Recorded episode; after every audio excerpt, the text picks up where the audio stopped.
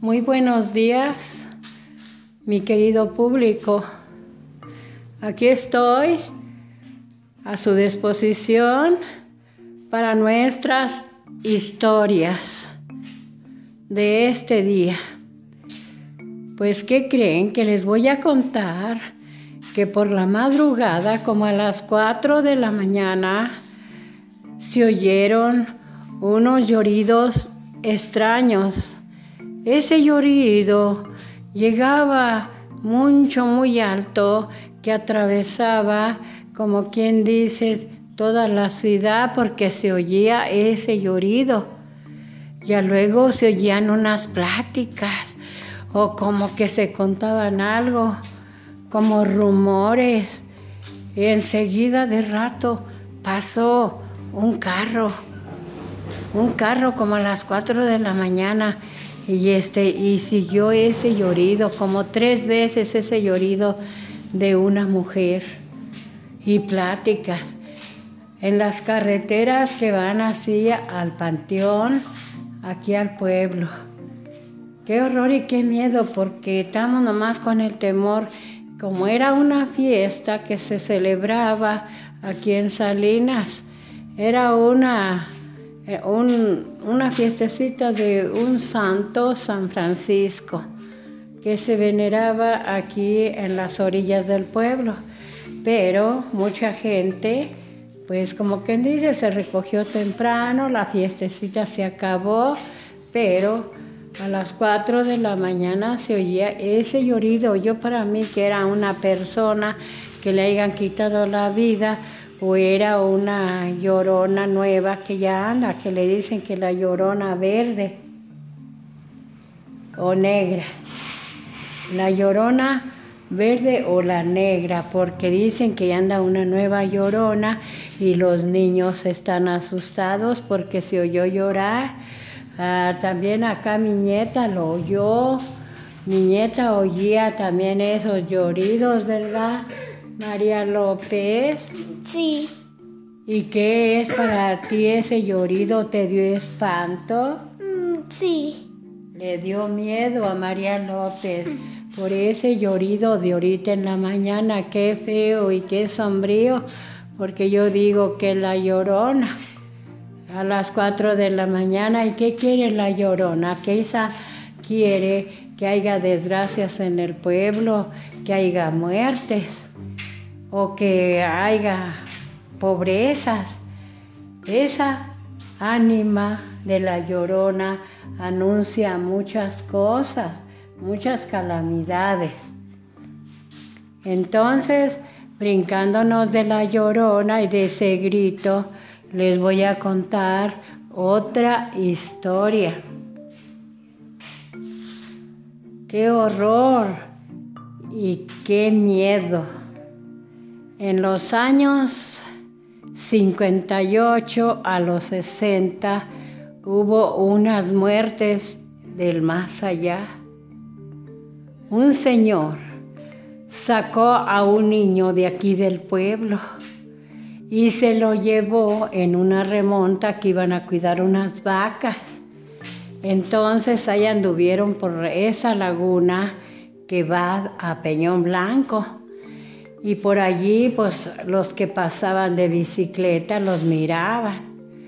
Pero ese señor dicen que estaba mal de la cabeza y se llevó al niño con engaños, le prometió, le llevó muchas golosinas, que le llevaba chocolate, le llevaba chupaletas, le llevaba sabritas en una bolsa a ese niño porque a lo mejor lo encontraba en esa laguna de Chapala.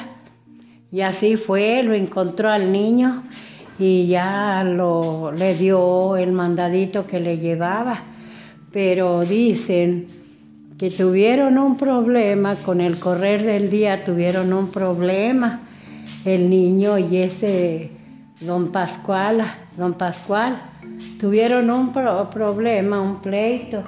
Entonces lo mató como a las 4 de la tarde al niño, lo arrastró, le pegó, Luego que ya lo mató junto a una vía, allí se lo llevó a un cercado de potrero, en un poste que venía deteniendo el potrero, el viejo ya lo llevaba casi ya muerto, ya muerto, y lo colgó, lo colgó allí en un poste eh, con un alambre de puya. Se lo atravesó en su pescuecito y allí lo colgó y lo enterró con nopales.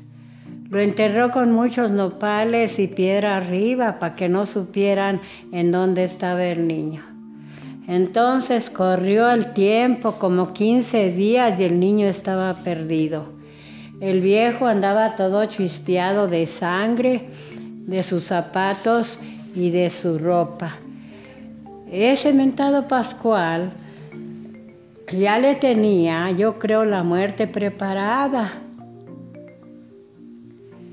Entonces ya anduvo aquí en Salinas que como escondiéndose y escondiéndose.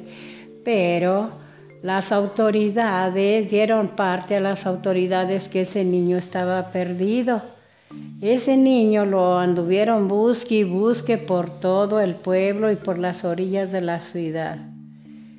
Entonces ya tenían detenido al Pascuala, lo tenían detenido, a ese hombre malo lo tenían detenido en las autoridades y el viejo lo martirizaban, lo golpeaban y no decía, hasta que por fin se lo llevaron a la, a la ciudad de San Luis Potosí y allá le sacaron la verdad. Entonces les dijo dónde estaba el niño que lo fueran a sacar pronto de donde estaba enterrado de los nopales, que porque yo creo ya estaba engusanado el niño. No, pues ya se fueron las camionetas y patrullas revolteando la ciudad. Y ahí van por toda la vía, y van por toda la vía y llevaban al, al Pascualote, lo llevaban agarrado para que dijera dónde estaba el niño. Y ya lo amarraron y lo bajaron allí a la vía y ya les dijo que allí estaba enterrado, en un potrero.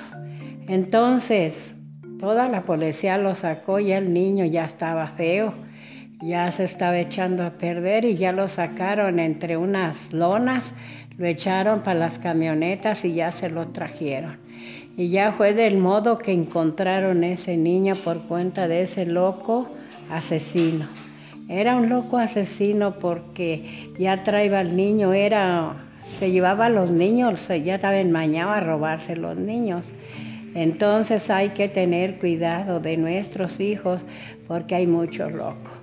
Entonces nos vamos a brincar de esa historia, continuará y vamos a brincarnos hacia a otro, a otra historia. En ese tiempo, en los años 57 o 60 años, también se encontraba que llovió bastante y corrió bastante agua que venía como una laguna y un señor lo agarró, a un señor lo agarró el agua bastante fuerte que lo tumbó del burrito y quedándose ensillado, el burrito se quedó ensillado y esta persona lo rodó el agua. Lo arrodó el agua y se lo trajo por unos arroyos.